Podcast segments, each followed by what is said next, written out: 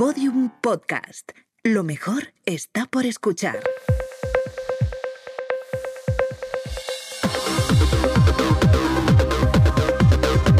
Saldremos mejores con Inés Hernán y Nerea Pérez de las Heras. No me acostumbro, ¿eh? me encanta, me encanta. Oremos. Buenas, buenas, mejorcitas. De nuevo, gracias por mantenernos arriba en ese top 5 a regañadientes con María Rojas Estape. Que no baje, que no baje, y por Jordi favor. Wild, eh, gracias por ser de esa otra España. Eh, hoy tenemos muchas cosas, Nerea. Lo primero, una mirada hacia las licencias e irregularidades que acontecen en locales que desembocan desafortunadamente en tragedia, como lo ocurrido en Atalayas, Murcia. Desde aquí, máximo respeto y apoyo a las familias de las víctimas. Respeto que no están teniendo todos los medios, que están siendo horriblemente insensibles con esos audios. eh, Horroroso. Me da mucha pena, ya Murcia la quiero mucho. Eh, nada, un beso enorme que lo sentimos en el alma. Os vamos a contar también que acaba de entrar en vigor la ley de bienestar animal. Eh, lo resumo muy rápido. Deja fuera toros y caza. Anda. Mete dentro eh, todos los gatos y los perros que tenéis y que ahora mismo nos están escuchando, que también son oyentas y que os tienen esclavizadas, comprando unos piensos carísimos, nenas. Eso a ellos les interesa bastante esta ley. El Juli le brindó el último toro a Isabel Díaz Ayuso, ¿eh? Fíjate Joder. por la tauromaquia. Dijo, ¿Cuántas cosas en "Anda, esa frase? ¿Cuántas cosas? Eh, eh, Juli, tauromaquia, Isabel. Sí, son muchas cosas, efectivamente. Pero bueno, más que los gatos, nos encantan también las huelgas, ¿eh? Porque aunque no te lo creas, en Hollywood han conseguido regular la inteligencia artificial en los guiones, algo que no sabíais, pero que estaba ocurriendo. Efectivamente, actualmente la inteligencia artificial está escribiendo diálogos de Succession. Esto y más cosas que te vamos a contar a continuación. En nuestra querida España vamos a seguir probando con investiduras, ¿vale? Hasta que salga una chica. Pues alguna saldrá, la de Feijo ha fallado, ya se sabía. Él se ha puesto en plan, no, no, si es que yo no quería ser presidente, ¿qué decís? Si es que yo renuncio, ¿a qué renuncias? ¿A qué renuncias? Si es que no, no, no te iba a salir. Ahora eh, lo va a intentar Pedro Sánchez. Cae de pie, Pedro Sánchez suele caer, lleva cayendo de pie desde 2016. Pedro Sánchez, no nos olvidemos, es lobezno. Y bueno, como está la cosa crispada, hemos visto escenas de violencia, incluso toques físicos, o sea, contacto físico.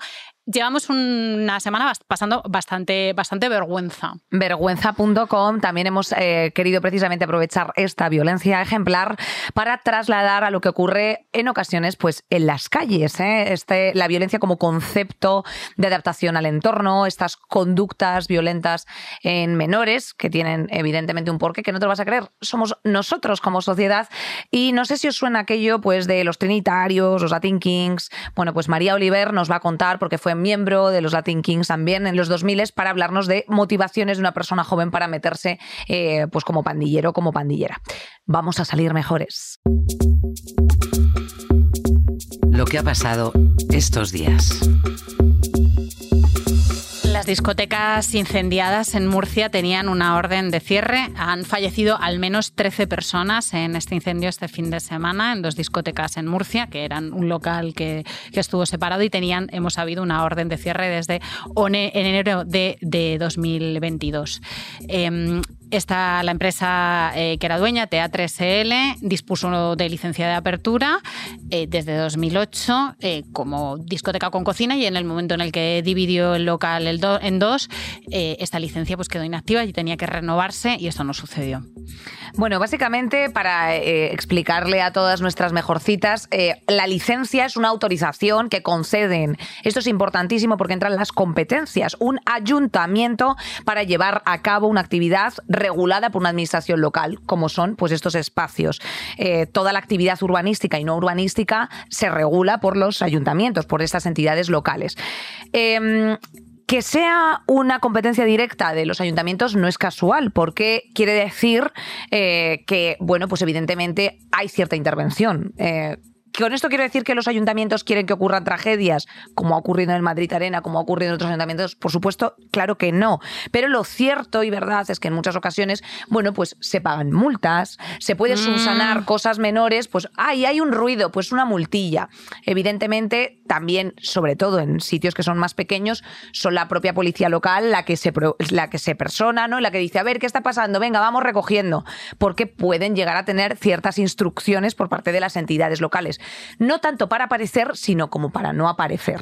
Es decir, eh, la policía no sabe en todo momento si todo está regulado todo el rato. O sea, es decir, son a no ser que pase una mm, emergencia o haya eh, pues una denuncia de algún vecino, pues en ocasiones hay sitios clandestinos donde, eh, verdad que en un after has estado tú tranquila, verdad mejorcita y no ha entrado ninguna policía, que evidentemente se sabe y consta que hay. O sea, esto es como decir en plan de, ay, eh, uy, ¿qué es esto de que los chiquitos entren en una discoteca y, y se metan ketamina? ¿Cómo es esto posible? ¿Cómo? Bueno, pues porque pasa. O sea, quiero decir, otra cosa está en que estemos todo el rato eh, fijándonos en eso, con el hiperfoco en eso. Pero, evidentemente, una de las, de las catástrofes que ha ocurrido en esta situación es que cuando a ti te conceden una licencia, normalmente se, sale, se, se suele superar un peritaje. Estos peritajes también afectan, y en una línea lo digo, también, por ejemplo, a festivales. O sea, los festivales, eh, muchas de nosotras, por ejemplo, pues hemos estado a lo mejor este verano en el Mad. ¿Por qué el Mad sí y el Festival Reggaeton Madrid no? Ah, bueno, pues todo esto se lo podéis preguntar con muchísimo cariño, eh, pues o a Almeida o a nuestra querida Isabel Díaz Ayuso, Eh, porque al final estos son concesiones, empresas privadas. Claro. eh, no es que he vendido no sé cuánto, al final has vendido un exceso de no sé cuánto, es que hago overselling porque así viene menos, porque al final siempre viene menos gente y yo salgo perdiendo. Bueno, eh, cosa distinta está, insisto, que no pasen tragedias, que nadie quiere que pase ninguna tragedia y no creo que nadie de las administraciones quiera llevarse muertos eh, a las espaldas como le pasó a Ana Botella con el Madrid Arena. Pero lo cierto y verdad es que cuando ocurren este tipo de accidentes trágicos, Hay responsabilidades, eh, es, es cuando tú dices, anda, pues al final Claro. efectivamente tendrías que haber mandado a tu, a tu a arquitecto, tu inspector, a tu inspector y a tus exactamente, cosas. porque el siguiente paso es una inspección. O sea, todo el mundo Eh, se está correcto. preguntando por qué seguían abiertos estos locales. Correcto. Eh, la responsabilidad principal es de los dueños, pero también del ayuntamiento, pues por no operar, no precintar cuando, cuando claramente en esto no había pasado, no había pasado la, ins- la inspección. Has mencionado mogollón de irregularidades que hay en locales de ocio que dependen de ayuntamientos pequeños que pagan la multa porque les esto a ver esto se, se oye constantemente no estos tienen la, eh, la terraza que empieza en Cabo de Gata y acá colinda con Ávila porque pagan la multa y no pasa absolutamente nada. Se pasan por el forro de la ley de costas porque pagan la multa y les sale rentable tanto al ayuntamiento y les sale rentable a ellos porque en temporada alta ganan pasta. O sea la manga ancha con los, con los locales de ocio puede ser muy peligrosa. Es, es horroroso que, tenga, que tengan que suceder cosas como esta para que se regule de verdad y se, y, y se haga una vigilancia. Y en una línea horrorosa también el tratamiento informativo, que esto ha aparecido un poco en los años 90, ¿eh? los padres de las niñas de Alcácer eh, di- en directo, ¿no? Porque ha aparecido directamente, o sea, como me acuerdo el tratamiento del asesino de la baraja que está en Netflix, esta serie, con el reportero, con el muerto tapado por el aluminio de fondo, ¿no? O sea, el objetivo es, eh, bueno, cuando tú trasladas una noticia, tengo yo entendido, sin ser periodista, eh, pido perdón por el intrusismo, pero es permitir al espectador que se acerque a la noticia haciendo valer el significado de la noticia, la razón de la importancia y el contexto.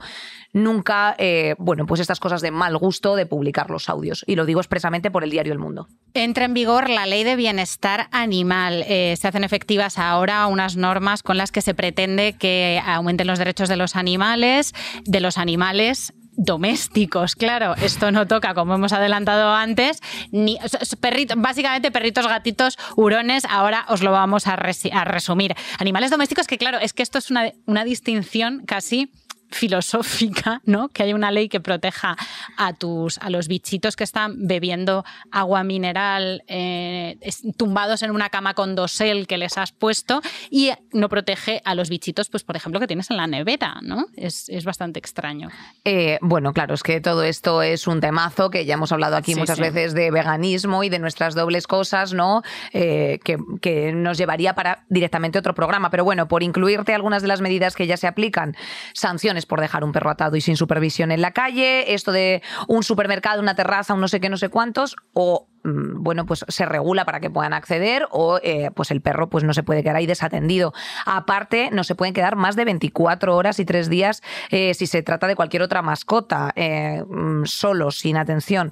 Mm, claro, penas más es duras. 24 horas para perros y, y tres Y días para el resto de para el resto de animales. que me parece bastante, para gatillos. Los míos tienen una- son unos tóxicos, tienen una dependencia emocional que no veas. Hombre, O sea, es no que, tío, es que vamos a ver, esto, yo no, porque no tengo animales y a mí me encantan. Tía, yo he convivido con los gatos de mi amiga amiga Andrea durante siete años y yo tengo dependencia emocional de esos gatos. Y Me- ellos les de- quiero y muchísimo, probablemente de ti. pero yo no, te, yo no paso tiempo en casa. Entonces, eh, yo no voy a ser una persona negligente. Entonces, chicos, eh, sencillamente operar con cabeza, por supuesto, no se pueden, están prohibidos. Utilizar collares de pinchos, este tipo de cosas. Eh, penas de cárcel para, para gente que haga maltrato animal. Insisto.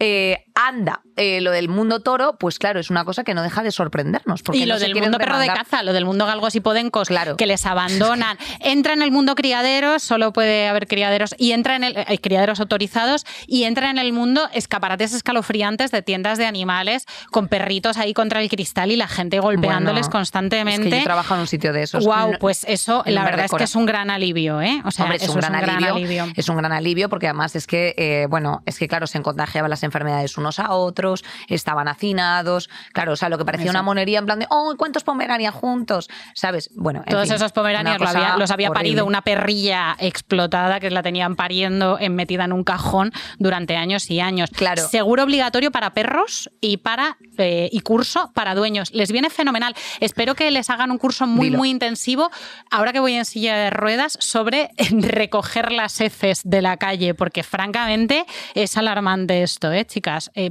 Bueno, en la peña que, claro, de ruedas eh, autopropulsada, autopropulsada por estas, por las extremidades superiores. Claro, es que íbamos con esto. Y en una línea, efectivamente, por recordar y subrayar este asunto que desde marzo llevan los animalistas reclamando, yo de hecho estuve en una concentración que se hizo en Callao, eh, los perros de caza y el uso profesional de los animales, eh, pues claro, es una cosa que nos sigue pareciendo extraña. De hecho, España es el único país de la Unión Europea donde sigue permitida la caza con galgos y podencos. PSOE, nuestro amigo, o sea, Perra Sánchez lo vetó. Eh, I have to say. Eh, claro, encima con las organizaciones animalistas lanzaron este dato que fue más de 50.000 abandonos al año. O sea, todos estos galguitos, no me abandones, tal. Y es una cosa que encima se patrocina, que lo vi en el Instagram de una, de una activista, eh, se patrocina mucho desde Alemania. O sea, Alemania se dice, en España están abandonando todo esto y se acogen desde otros países de la Unión Europea los animales que nosotros desde España abandonamos. Que lo sepas. Entonces, bueno, pues en fin, bueno, que lo sepas que yo sé que tú no haces nada de esto, cariño, pero es que es lo que hay. Finaliza la huelga de guionistas en Hollywood después de 148 días de paro en los que la industria ha perdido un pastizal impresionante, eh, súper multiplicado por el, el que habrían perdido si sencillamente hubieran atendido a las demandas de los guionistas que eran completamente legítimas, tipo el primer día. Pero bueno, se han resistido, se han resistido también los huelguistas, les han apoyado los actores. ¿Cómo nos gusta una huelga? ¿Cuándo, ¿Cómo nos gusta una huelga cuando sale bien? Hay un renacer que ahora os vamos a explicar del movimiento sindical en ese país infecto, que bueno, están haciendo una cosilla bien.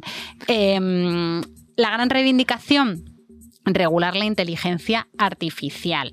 La inteligencia artificial ahora en Estados Unidos no puede escribir o reescribir material literario. O sea, tú no le puedes dar a la IA eh, la primera temporada de una serie y decirle, hazme, la, la segunda, segunda". como si fueras una guionista con conciencia feminista, eh, un poco ácida y ligeramente enganchada al diazepam. Y es que te lo hace. Pues eso ya no se puede hacer. Bueno, y una de las cosas que eh, también de aplaudir, algo que las plataformas de streaming decían que no se podía regular, que no había forma de comprobar, y era precisamente los bonos dependiendo de la audiencia que consiguiesen ciertas películas en plataformas. Antiguamente, cuando no existían las mismas, pues era tan fácil como eh, pues la taquilla que había hecho una película, los DVDs que se vendían o las veces que se alquilaba. Pero claro, ahora eso se complicaba em, el registrarlo, lo cual me parecía altamente complicado. Si se puede registrar una audiencia con un decodificador en tu casa, ¿eh? ¿cómo no se va a poder registrar una huella digital de, eh, pues yo me he visto lo que el viento se llevó en, Netflix, ¿no? Entonces, bueno, pues las, dinero van a las, las, diferencias son efectivamente un 5% del primer año, un 4% y un 3,5% el tercero, que parece mentira que han tenido que reclamar eso, porque es que los guionistas se les pagaba por un curro y decían, ala, con Dios, un curro bastante precarizado por otra parte, porque claro, ya hay mucho contenido, mucho material y todo el rato es como una expendedora de movidas. Entonces, bueno, pues ese es el punto em, si van a trabajar las máquinas, volviendo al tema de la IA, fenomenal, pero no puede ser que el dinero que generan las máquinas se lo queden tres señores. O sea, estamos súper de acuerdo en que Dilo. trabajen las máquinas siempre y cuando haya renta básica universal en Estados Unidos, de aquí y en todo el planeta. Os hablábamos de un renacer del movimiento sindical, están en huelga también los trabajadores hoteleros de eh, California, que se han ahí rejuntado y llevan bastante rato, porque es que sencillamente no pueden vivir eh, en Los Ángeles, que mm, se está, la industria hotelera se ha recuperado, es un destino de vacaciones, se ha recuperado después de la pandemia y la gente que trabaja en esa- en esa industria hotelera pues sigue cobrando lo que viene siendo una mierda y además no puede, no puede pagar los alquileres eh, de la zona, porque son, son altísimos. Esto pasa en zonas turísticas de España también muchísimo. Eh, También los... Cuéntame. Sí. No, no, no, dale, dale. Lo de los coches, ¿no? Bueno, los coches es fortísimo. Los coches también parados. Esto nos va a afectar también en un momento, en un en un momento dado. dado. Pero, pero sí que es verdad que es que Estados Unidos ahora mismo está en el nivel más bajo de eh, afiliación a la historia. Eh, fíjate, eh, o sea que no es ninguna tontería y por eso está viviendo esta oleada de organización, eh, bueno, pues de, de organización laboral que no se veía precisamente desde los años 60. Eso, esto es maravilloso. Buenísima noticia ah, de la industria de los coches. Un datillo, un datillo para que os hagáis una- para que empaticemos con el cabreo que tienen estos trabajadores y trabajadoras. Los ejecutivos reciben paquetes salariales de más de 20 millones Es de dólares, fuerte, mientras que sus trabajadores ganan 16, 16 dólares la hora. Esto afecta, bueno, a las, Ford, a las ¿no? Big Three, ¿no? Que son eh, General Motors, Ford y, y Stellantis, que no sé cuál es, pero bueno, Ford eh, la conocemos todas. Eh, te la mamo en el Subaru, yo creo que es el de Stellantis. Tío, me parece muy fuerte. 20 millones de pavos, tío. Es que claro.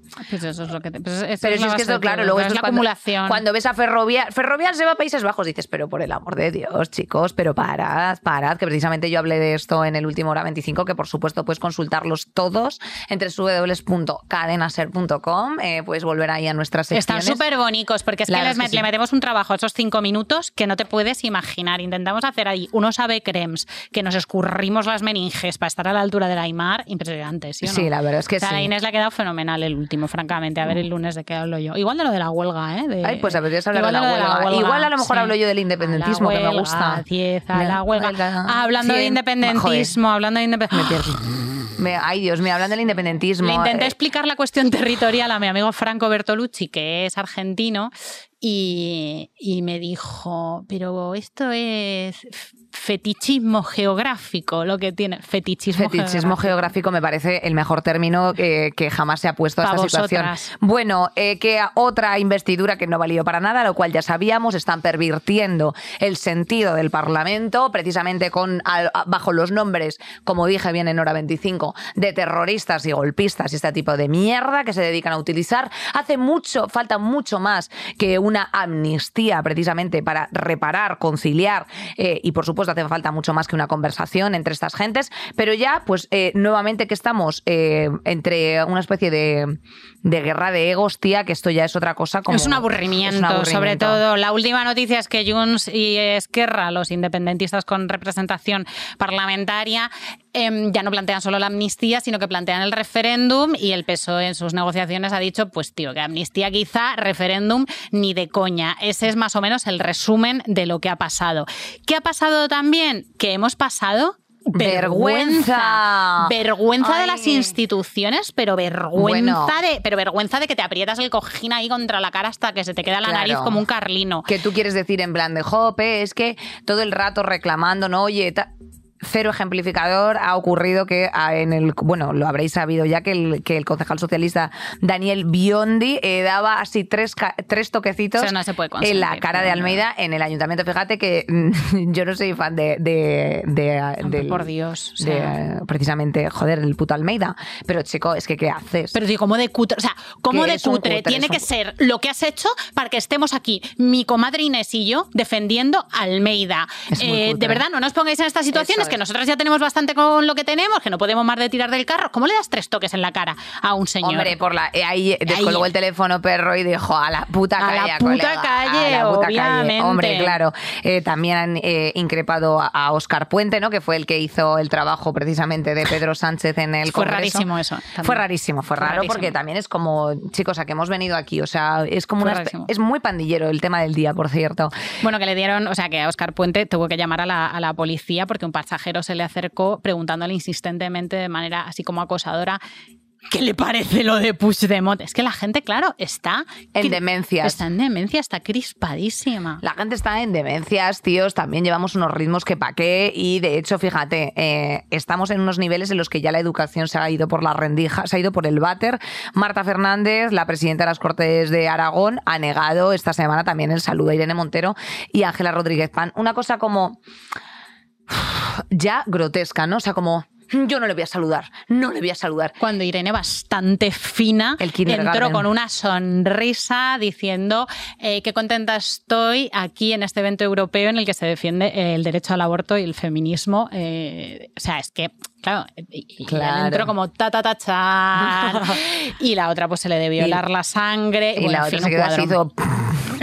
O sea, estaba como que no podía más. Ya, pero es que, tías, eh, es lo que hay. Yo lo entiendo, ¿eh? O sea, yo entiendo que haya gente que nos crispe, haya gente que nos saque de nuestros lugares, haya gente que no tenga nuestro mismo color político, pero tenemos que intentar so- socialmente mantener unos mínimos. O sea, los mínimos se- que sean no cagarnos encima eh, y con nuestro olor apestar al resto y, eh, Sí, por favor, no... No pegarse, no pegarse, que de eso va el tema del día, Nerea.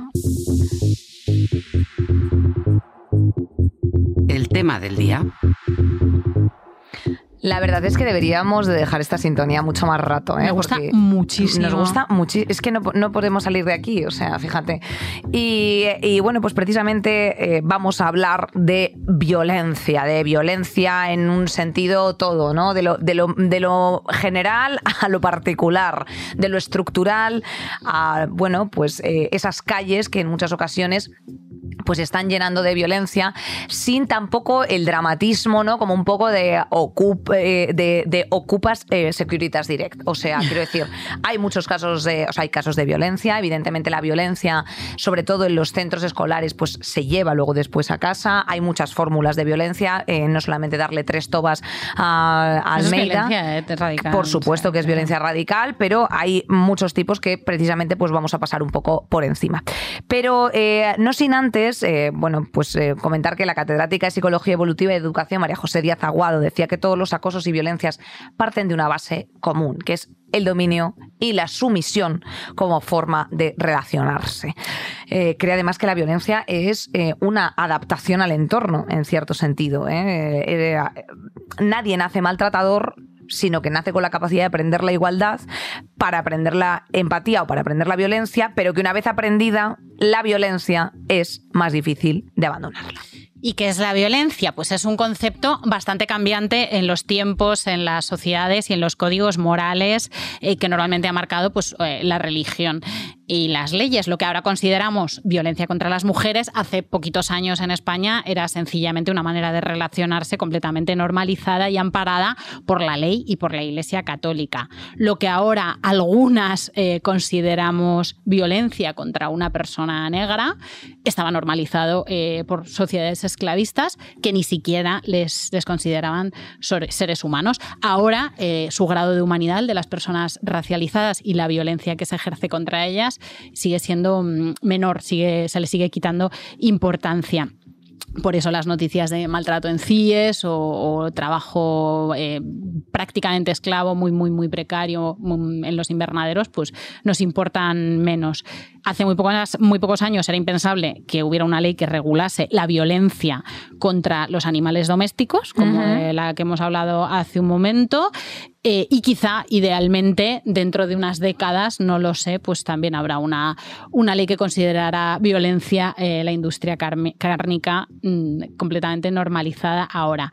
La violencia es tan importante que incluso define eh, nuestra manera de organizarnos políticamente.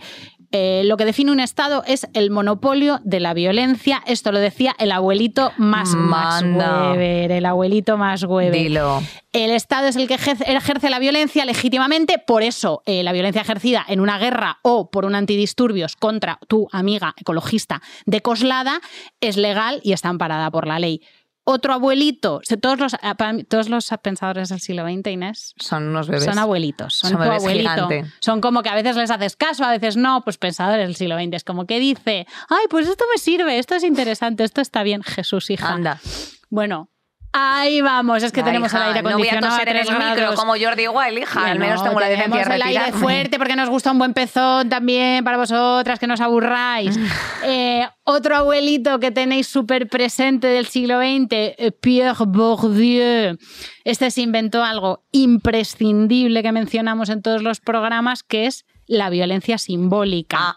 Aceptación, internalización por parte del dominado de los esquemas de pensamiento del dominante, haciendo eh, invisible la relación de dominación. Un ejemplo, pues cuando en el programa de Ana Rosa se relaciona automáticamente y en una sola frase menas, niños, vaya, con eh, aumento de la delincuencia. Más ejemplos, pues yo que sé, cuando vas sencillamente por la calle y la publicidad eh, te ataca con unos simpáticos roles de género, ¿no? O sea, esa Gillette de el jugador, este exjugador Joaquín, eh, bueno, pues no sé, esa CeraVet en la ingle de una mujer, la operación bikini también es una violencia eh, simbólica, eh, por supuesto la cultura de la violación, la pornografía, eh, ese Jesucristo representado de rubio con ojos azules, fíjate. Jesucristo.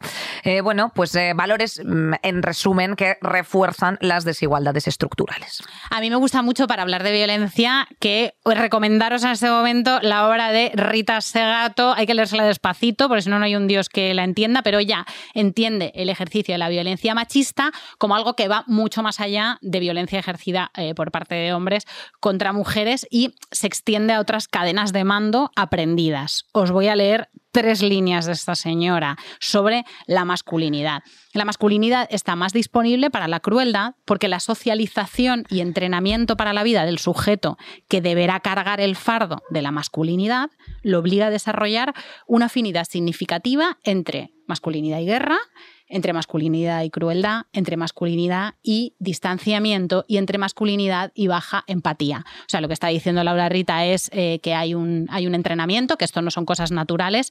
Ella lo llama la pedagogía de la crueldad eh, y se trata de aprender un un estatus, que estatus de mando y violencia son inseparables y que violencia y masculinidad también son inseparables. Esto se ve en el cole, en los videojuegos, en todas partes. Esto me he enterado más con tu explicación, casi que con que es verdad que la Rita Segato está... eh, De la marinera, claro, claro, leérsela despacito y sí, sí, bien despierta. Por contextualizar un poco, eh, vamos a hablar de que efectivamente ha habido casos de aumento de violencia. Eh, criminalidad en España ha crecido pues un poquito más eh, en, este último trimestre, eh, con 588.000 infracciones penales eh, eh, contabilizadas por las fuerzas de seguridad.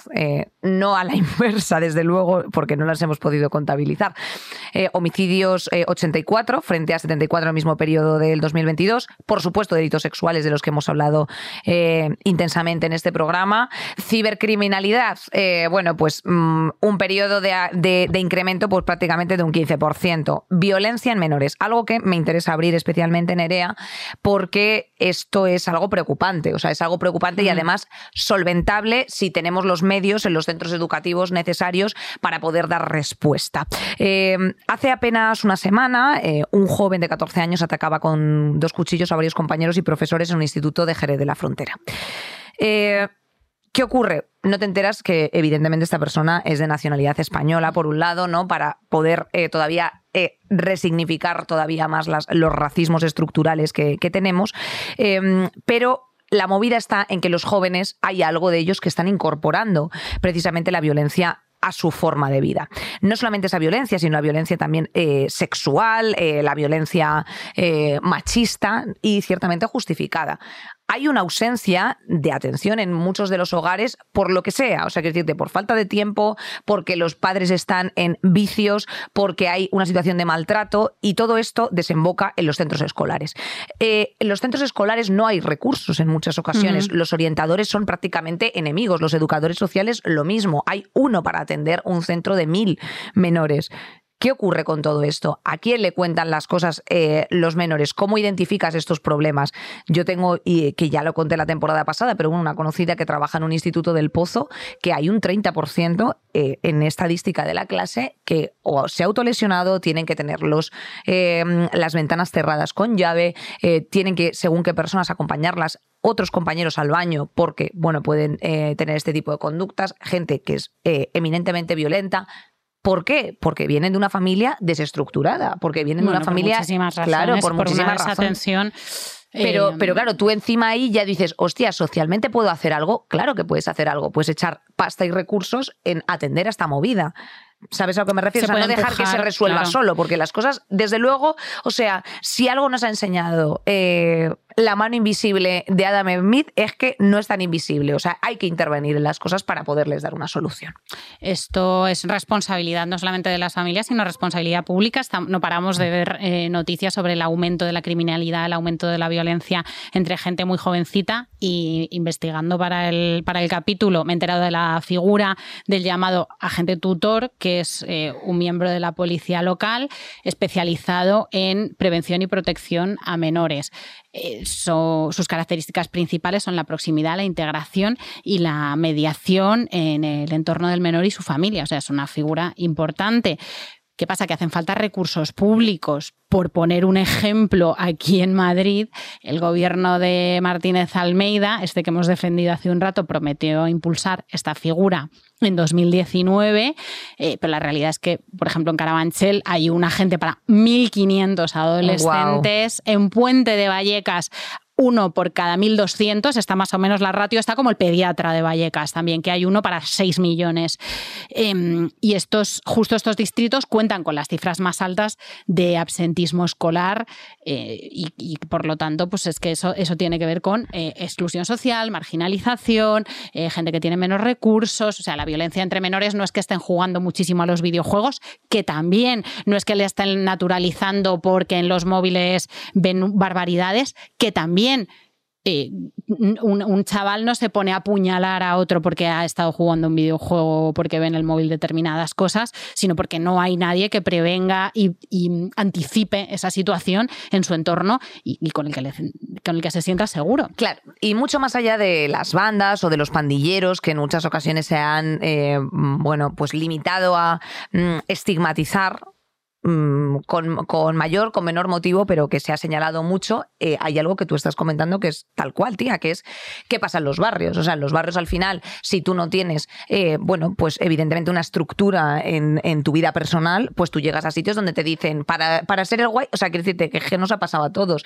a que no haces no sé qué, a que no haces claro. no sé cuántos, a que no le quitas eh, ese balón a ese niño y del, del, balón a que te vendan un pollo de cocaína, pues eh, solamente tienen que pasar unos años y un margen suficientemente amplio de desatención para que eso se produzca. Uh -huh. ¿Sabes a lo que me refiero? Y un miedo y un miedo que se mete a toda la población porque esto es un círculo vicioso, o sea, te criminalizas tú porque te criminalizan muchas veces.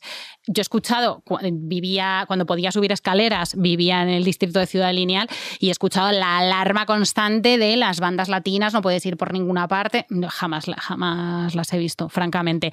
Pero aún así, eh, como es algo que está muy presente en los medios y como tenemos además una voz autorizada y que nos ha gustado mucho, vamos a tirar unos minutitos del programa con esto y yo creo que os va a encantar esto. Pues mira, Nerea, como a nosotras nos gusta mucho lo que es el trabajo de campo, saber las personas que están precisamente en primera línea, trabajando desde la investigación, desde la educación. Contamos con María Oliver, hoy eh, precisamente investigadora de la Universidad Pompeu Fabra de Barcelona dentro del proyecto Youth Lab, autora también de Latin Queen, Ascenso, Caída y Renacer desde el corazón de una banda.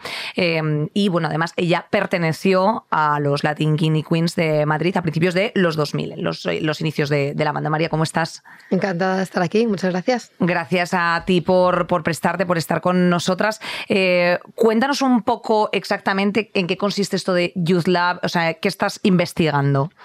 Pues os cuento. Eh, Youth Lab es como un proyecto que, nace eh, de. Es un proyecto que nos da la Universidad Pompeu Fabra para eh, poner en práctica los resultados de una investigación previa en la que yo he estado trabajando durante cinco años como investigadora local en Madrid, que era el proyecto Transgang y que dirige Carles Feisa, y que lo que hacía es investigar en 12 ciudades del mundo qué sucede con estos grupos que en España venimos a llamar bandas latinas en general, aunque no nos gusta mucho ese término, y ahora, con esto que hemos ido aprendiendo, eh, vamos a intentar aterrizarlo y poner en práctica, sobre todo, cuestiones de prevención, de trabajo con los jóvenes, que no es necesariamente lo que se suele entender por sacar a un chaval de una banda, sino trabajar desde las, desde las entidades públicas y desde las entidades, asociaciones, educadoras de calle y demás, que trabajan con jóvenes en la prevención de la, de la violencia. Entonces, ahora estamos un poco, eh, Lab está aterrizando esta especie de no gusta llamarlo consultoría, pero bueno, desde la universidad se trabaja un poco en términos de ahora pon tus resultados en forma empresa, entre comillas, y lo que hacemos es un poco ahora cómo vamos a aportar a la sociedad, cómo le vamos a devolver a la sociedad todo esto que hemos estado aprendiendo durante los últimos cinco años. Y es trabajar un poco en ese sentido ahora. El programa de hoy está dedicado a la violencia en general, que está ocupando titulares estas últimas semanas, sobre todo el aumento de la violencia entre la gente joven, de la violencia sexual también. Y mm, automáticamente en prensa, en, en prensa de derechas sobre todo, se relaciona violencia con bandas y con bandas latinas. Has dicho que no te gusta demasiado el término de banda latina. Em, ¿Es estigmatizante, es exagerado o es real? Porque eh, cuéntanos cómo estamos manejando ese concepto. Bueno, a ver, es un concepto, yo entiendo todas las partes, ¿eh? entiendo que si tú consideras, o al principio sobre todo de los 2000, cuando llegan a España estos grupos, son, son grupos que están formados mayoritariamente por personas latinas, ¿no? Bueno, pues al final haces la, relación más, más simple, ¿no? Que son bandas y gente latina, pues bandas latinas. Como yo sé que en este programa nos gusta mucho esto de desmontar todo lo que viene de Estados Unidos, ¿no? Estas bandas también vienen de Estados Unidos. Es decir, no nacen en América Latina y llegan a, Europa, ¿no? al sur de Europa, porque en Italia también, también hay bastantes de estos grupos, sino que nacen en Estados Unidos y realmente lo que reproducen y lo que representan es ese estereotipo de la banda estadounidense. O sea, todo esto que hemos visto en mil películas, estilo Guns of New York y demás, es el origen y de donde estos grupos cogen eh, las referencias, o sea, es una reproducción de las bandas de gángsters, por así decir, pero entiendo que tiene un carácter reaccionario a el racismo, ¿no? O la, eh, bueno, pues un poco mm, el estar en los márgenes de una sociedad. O sea, ¿cómo se accede eh, a, esta banda? ¿Por qué nacen estas bandas? y sobre todo, mm, ¿cuáles, ¿cuáles son los factores de mm, acceso principales a estas bandas? Pues girando completamente, o sea, dándole la vuelta a 360 de dónde van y a dónde vienen, ¿no? Al final, el origen también es la violencia, ¿no? La violencia que sufren, en este caso, las personas latinas, las personas migradas, eh, chicanos, puertorriqueños, dominicanos, en Estados Unidos, pues a raíz eso de que empiezan a convertirse en poblaciones con ya una presencia reseñable y tenemos primero, esto, por eso os decía lo de Guns of New York, ¿no? porque tenemos eh, lo primero, eh, muchas bandas de blancos, que esas no son bandas nunca, por lo que sea, las que forman personas blancas, eh, y muchas bandas de afroamericanos. Y entre medias, las personas latinas en ese momento que son las, como que las que menos organización tienen porque tal vez son las que más tarde han llegado a ese, a ese contexto. Y entonces, ¿cómo se organizan? Pues del mismo modo, ¿no? Nos vamos a juntar y nos vamos a defender y esto siempre hay que valorarlo porque al final toda, toda violencia, por lo menos toda con la que yo me he encontrado, menos la violencia hacia las mujeres, se suele justificar como defensa.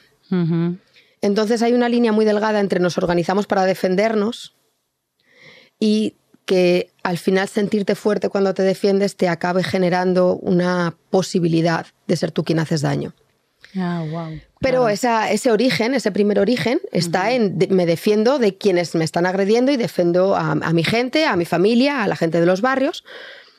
Y se genera un movimiento que a, principios de los 90 en Nueva York tiene todas las trazas de convertirse en un movimiento social e incluso político al estilo de las Panteras Negras. O sea, en los 90, en, el caso de los Latin Kings, están sacando a la calle a miles de personas eh, de origen latinoamericano organizadas y organizándose en defensa de los derechos de estas personas. ¿Qué sucede? Que siempre hay una línea muy delgada entre lo que es un movimiento social, organizado, Claro. y la parte más, más, más de la calle, más de banda, más de... Y siempre se han movido entre, en ese equilibrio. O sea, tienen las dos partes.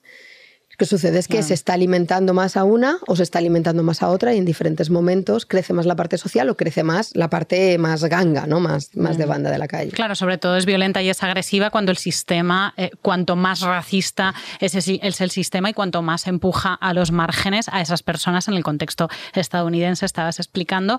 Entiendo que en el contexto español eh, tiene orígenes muy parecidos. Gente que necesita un sentido de pertenencia, que necesita organizarse y que en un momento dado eh, se convierte en violenta, ¿no? Ut- Utiliza, utiliza la fuerza traernos un poco al, al contexto español, cómo eran los 2000 cuando tú misma eh, perteneciste, que lo puedes contar en primera persona, a los Latin Kings. Pues los 2000 son esa, ese momento en el que empieza a llegar mucha gente, sobre todo, o sea, viene bastante gente de Colombia, de Perú y muchísima gente de Ecuador, porque la situación en Latinoamérica, en, esos, en estos países en concreto, Ecuador ha tenido un corralito en el 98, 99 y la gente se ha quedado sin ahorros, sin futuro, sin...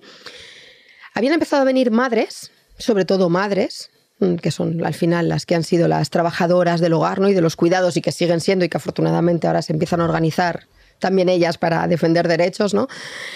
Y, en este principio de los 2000 lo que cambia es que empiezan a llegar jóvenes que ya son mayores de edad y que están migrando solos a buscarse la vida, ¿no?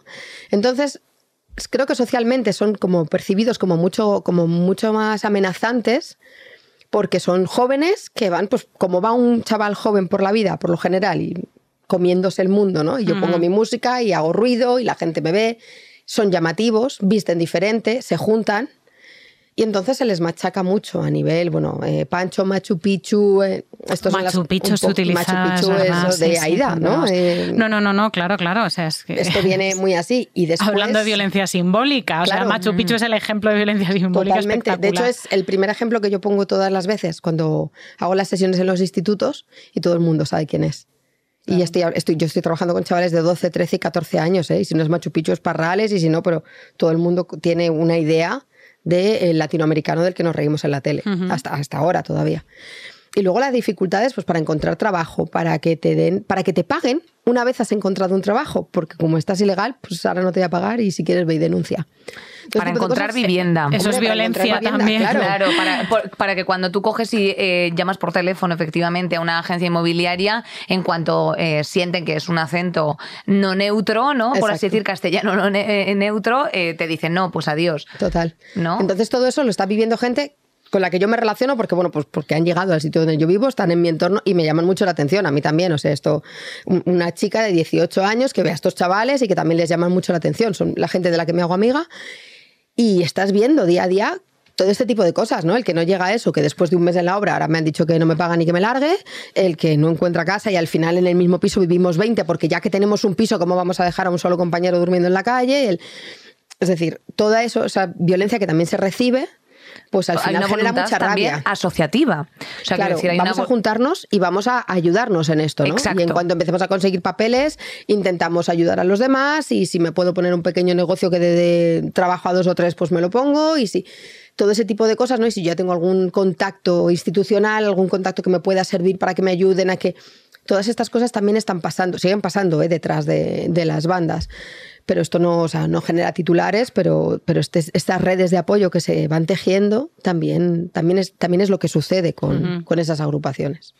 añadido a todo esto de pronto el término no Eh, por parte de mm, o sea por, por- por parte de las instituciones ilegal Claro. ilegal hagas lo que hagas eres ilegal Eso no es. o sea quiero decirte si estás echando un cable a un compañero eh, si estás haciendo una red de cuidados eh, o una red de alimentos eres- eh, eh, tu banda es ilegal Bueno, al Sí, sí, final de, pertenencia, de juntarte con Peña que entiende tu propia situación en los 2000, porque eran criaturas solas, ¿no? Adolescentes solos, y ahora por, pues por un racismo bestial también contra la segunda, contra la segunda generación. ¿Es desmes- que ¿Te parece mesurado el tratamiento de los medios hacia las bandas latinas, con, tú que conoces, eh, con la realidad de las bandas latinas? ¿Son tantas? ¿Son tan Mm, peligrosas? no, a mí me parece que o sea, está, está sobredimensionado desde los medios. Y lo que sucede además es que Primero, yo no le quito nunca ningún tipo de, de hierro a la violencia que, que se comete ¿no? en torno a, a estos grupos, a estos enfrentamientos, luego hablamos un poco más de eso, pero es desmesurado la presencia eh, mediática que tienen, ¿no? Yo no tengo los números, pero hace el año pasado estuve en, una, en, una, en un foro sobre ciudades más amigables con la infancia y demás, y el número que se dio de atropellamientos eh, alrededor de los centros escolares y de niños muertos en el entorno del cole porque les ha atropellado un coche. Yo tengo tres, me paso la vida de cole en cole y tengo Sí. claro que... Pero de eso- no- esa cifra no la has visto en medios nunca, Jamás. ¿no? Y es una persona que va despistada y le pega un meneo a un crío, ¿eh? Sí, Está- sí, sí, estamos sí. hablando de esto. Pero en unos números, claro, voy despistado, aparco mal, voy corriendo porque tengo mucha... De eso no... es- esto No es por poner un ejemplo, ¿no? De, esta- Sí. de este tipo de cosas, no, de esos, esos números no los damos. Y no, no, sigue, no, no significa que sea menos importante lo otro. Significa que tanta presencia mediática, además, lo que hace es como un efecto llamada. Entonces le damos mucha relevancia. Estamos montando como, Claro. hemos montado hace muchos años ya una moda en torno a esto. Y dices, ¿y cómo se visten? Eh, ¿Qué colores van? ¿Cuáles son los signos de estos? ¿Cuáles son los signos de...?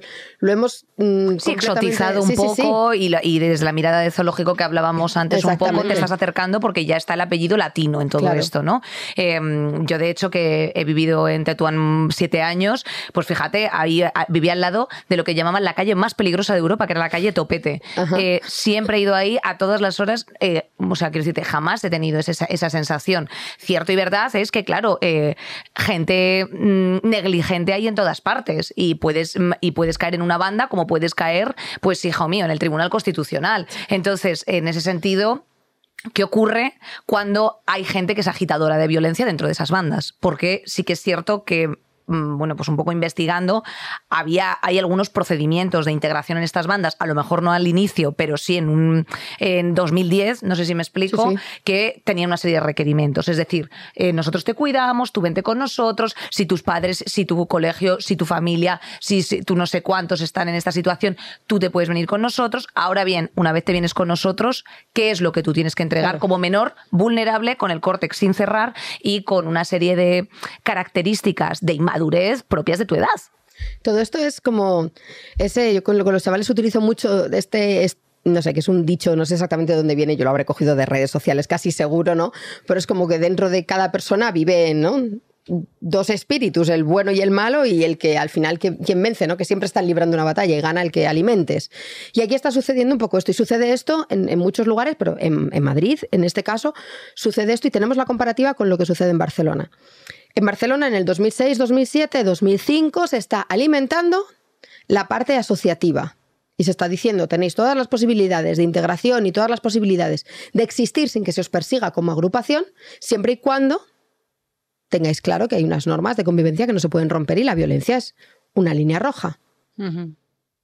Y allí tiran para allá. Aquí se les dice, te voy a perseguir, te voy a encarcelar, te voy a perseguir y te voy a encarcelar. Y hasta que no quede ni uno solo, no vamos a parar.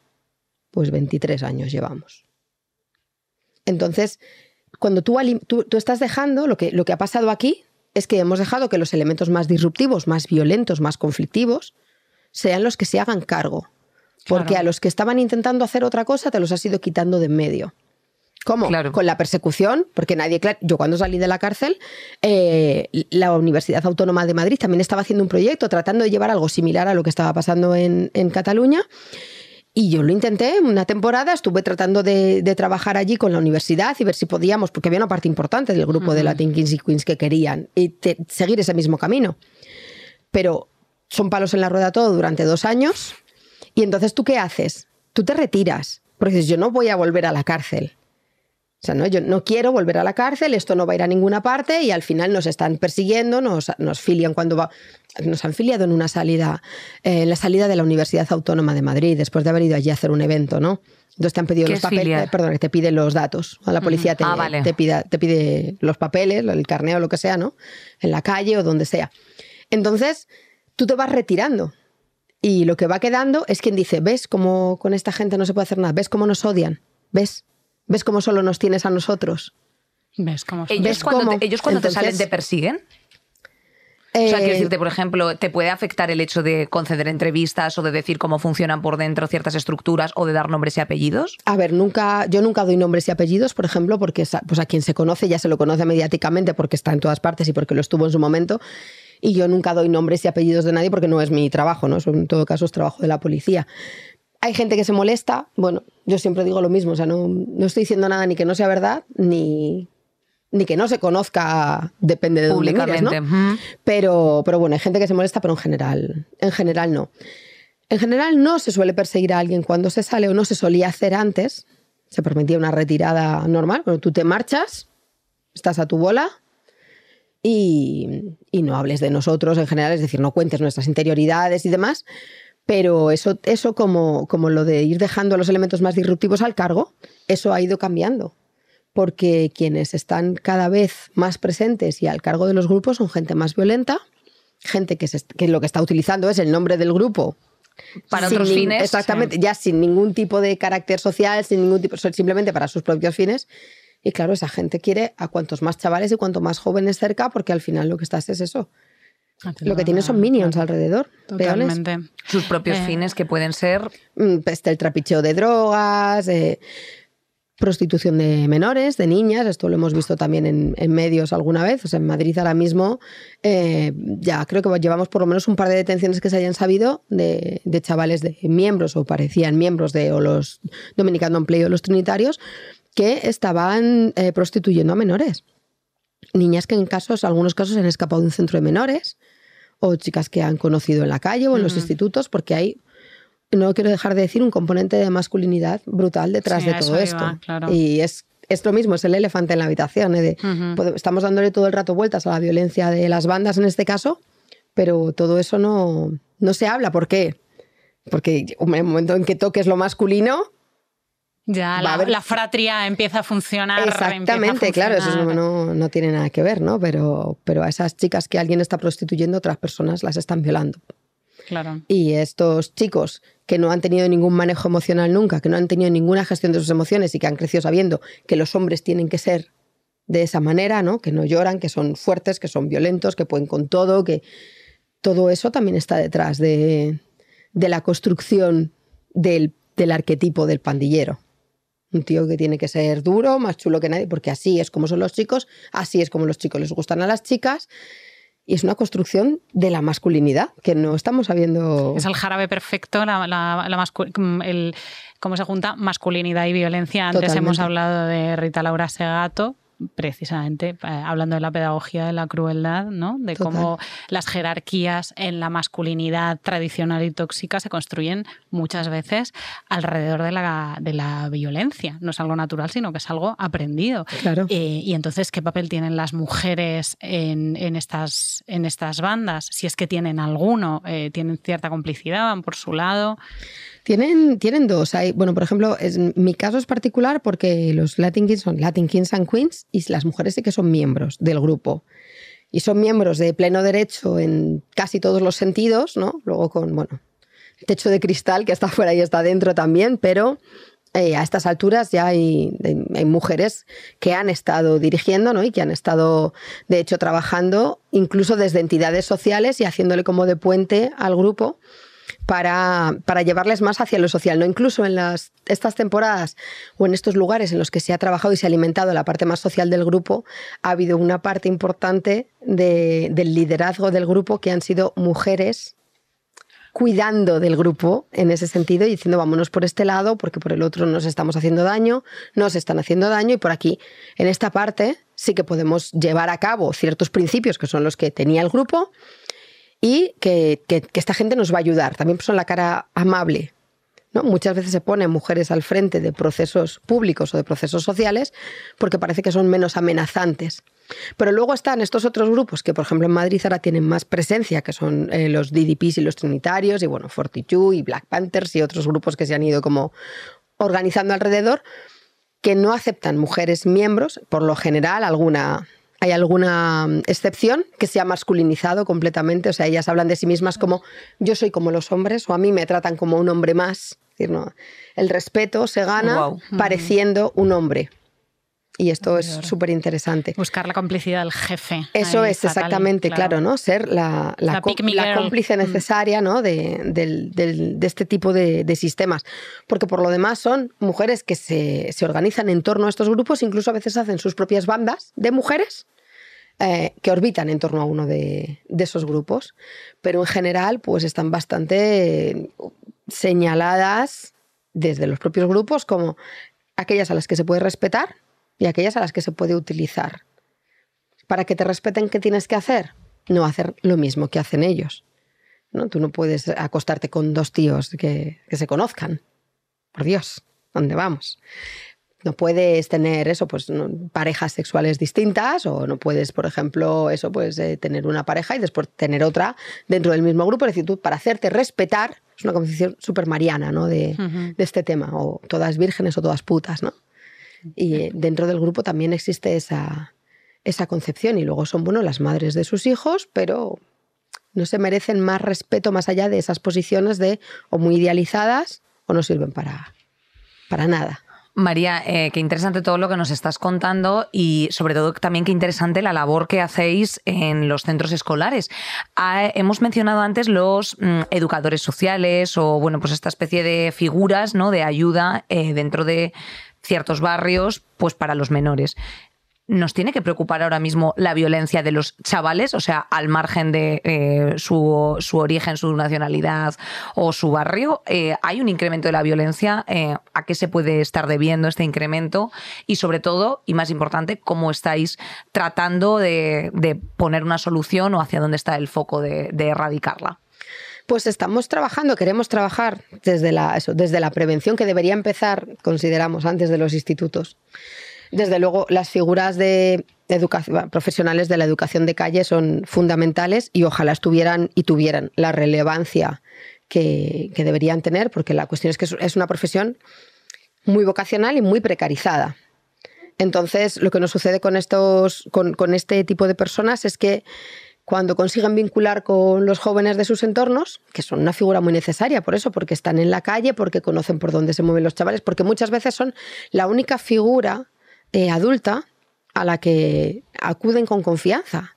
Les cuentan cosas que no se cuentan en casa o que no cuentas en el instituto o que no cuentas en ninguna parte, se la cuentas a, tu educadora o a tu educador, porque es alguien eso, pues con una cercanía de edad a ti, más que la de tu familia, más que la de tu madre o tu padre, más que el, con menos autoridad que lo que es el profesorado.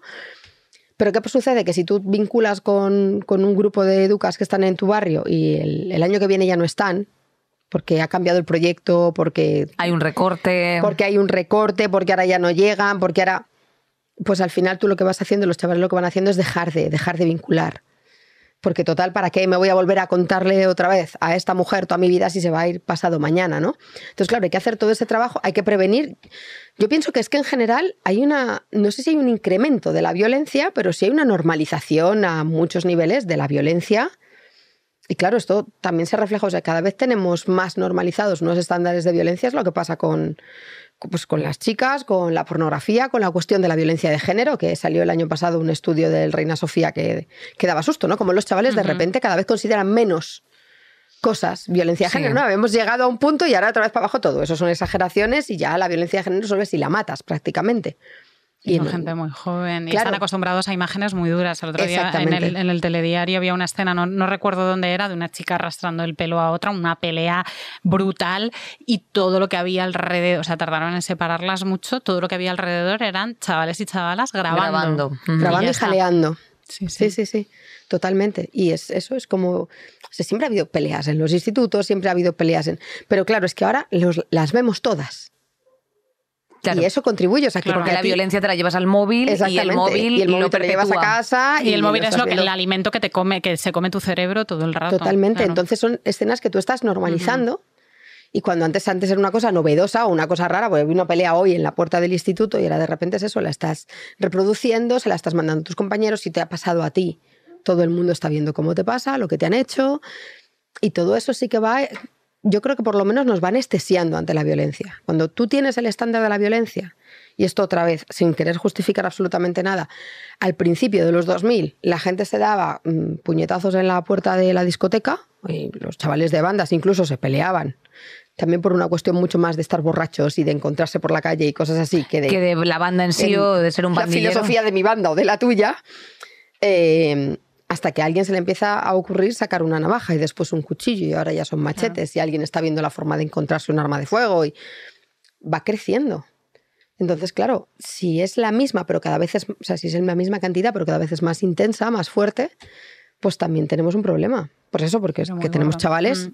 que están muriendo, o sea, de un lado y del otro lado, y en general entre ellos, ¿no? Que también parece que, bueno, se lo puedes ver desde fuera porque se están matando entre ellos o eso pensamos. Ellos son, e, ellos somos nosotros también, somos conciudadanos, no se puede entender como algo externo que está ocurriendo fuera de la sociedad y, sobre todo em, el, relato que hay en los medios es súper estigmatizante cuando, por ejemplo, en el apuñalamiento, hablábamos antes de Jerez, fue en Jerez, eh, no trascendió la nacionalidad, el origen del autor, porque era, porque era un chaval español, ¿no? Esto pasa constantemente todo el rato.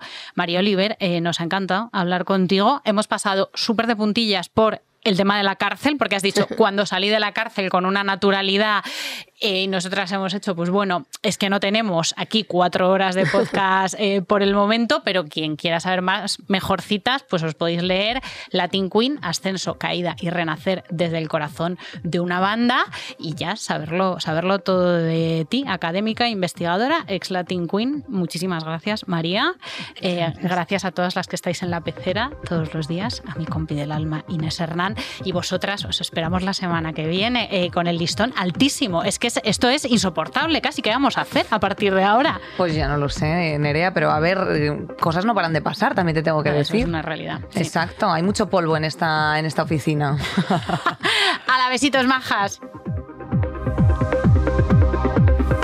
Saldremos mejores con Inés Hernán y Nerea Pérez de las Heras. Todos los miércoles en Podium Podcast.